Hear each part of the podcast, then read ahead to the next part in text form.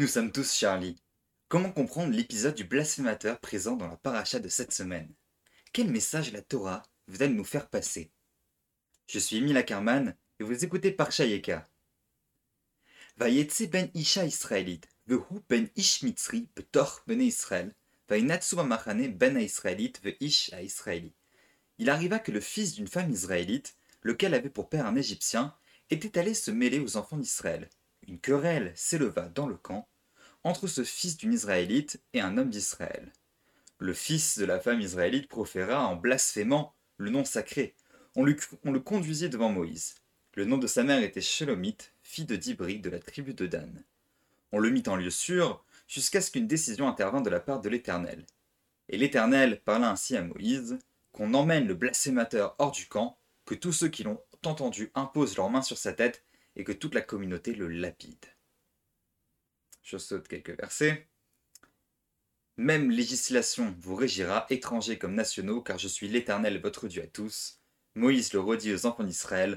On emmena le blasphémateur hors du camp, et on le tua à coups de pierre. Et les enfants d'Israël firent comme l'Éternel avait ordonné à Moïse.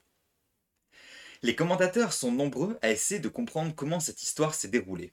Pour le Midrash, cet homme était le fils de l'Égyptien que Moshe avait tué dans Shemot, celui qui était en train de frapper un Hébreu, si vous vous rappelez.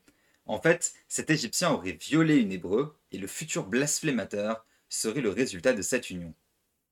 Qu'est-ce qui a déclenché ce blasphème? Quelle est la querelle dont parle la Torah? La tradition a plusieurs explications. La plus connue serait que comme son père est égyptien, il n'avait pas le droit de se mettre dans le campement de la tribu de Dan, de sa mère, la tribu de sa mère qui est la tribu de Dan. Il devait rester à l'écart du campement principal. Exclu, il va porter son affaire au tribunal de Moshe qui rend son jugement en sa défaveur. Et déçu du jugement, il blasphème. Comment en arrive-t-on là? Est-il une simple victime d'une injustice? Ce qui est intéressant, c'est qu'on a une autre histoire en tête lorsqu'on voit cet épisode. En effet, les filles de Tsélophrate vont aussi être victimes de ce qui leur paraît être une injustice. Elles vont porter leur affaire devant Dieu, mais Dieu, cette fois-ci, va leur donner raison. Quelle est la différence entre ces filles et le blasphémateur? De plus, les commentateurs comme Tosfot nous disent que cet homme avait rejoint le peuple juif de manière volontaire, qu'il s'était converti, car avant le don de la Torah, on était juif du père et son père n'était pas juif, et qu'il s'était converti alors qu'il en avait eu le choix, et il avait été présent pour la réception de la Torah. Donc comment quelqu'un qui s'est converti de manière volontaire, qui a reçu la Torah, peut-il se retrouver à blasphémer? Et que veut dire vraiment le fait de blasphémer? Le Da'at Kenim, une compilation de commentaires de, des Balais et des Tosafistes, nous dit que la querelle est allée encore plus loin. Je cite Ils se disputèrent à l'intérieur du camp. Ce fils d'un père égyptien a été rabaissé par un Israélite normal qui lui a dit que c'était Moïse qui avait tué son père. Apparemment, il ne le savait pas. Lorsque cet homme demanda à l'Israélite comment Moïse avait tué son père, on lui répondit que Moïse l'avait tué en le maudissant et en utilisant le nom ineffable de Dieu. Ayant entendu cela, ce demi-égyptien a immédiatement riposté en maudissant cet Israélite en utilisant le nom de Dieu pour le faire, le même nom.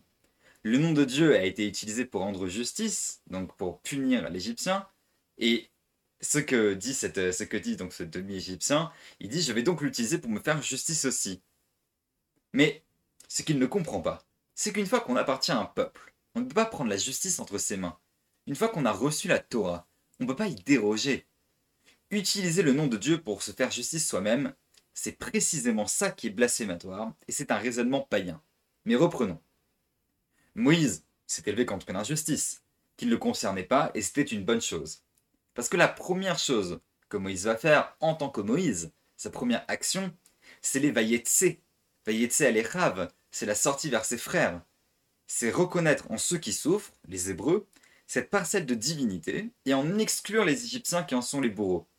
Ce Vayetse, c'est une sortie de sa condition d'Égyptien pour s'identifier aux opprimés. C'est un geste honorable et c'est ce Vayetse qui va lui permettre d'utiliser le nom divin pour sauver ou venger l'Hébreu qui se faisait violenter. Mais le Vayetse de notre paracha est différent. Vayetse, Benisha israélite, le Midrash nous dit qu'il est sorti de ce monde-ci, donc ce Vayetse, il est sorti, on parle de cette, de cette personne-là, de cet homme qui va être un blasphémateur qui sort, et le Midrash va interpréter ce Vayetse, ce il sort, il sort de ce monde-ci. En fait, avant même de blasphémer, le fils de l'Égyptien, sans même peut-être le comprendre ou le savoir, avait renoué avec son héritage égyptien, avec cette mauvaise influence, comme nous rappelle le Bechor Shor.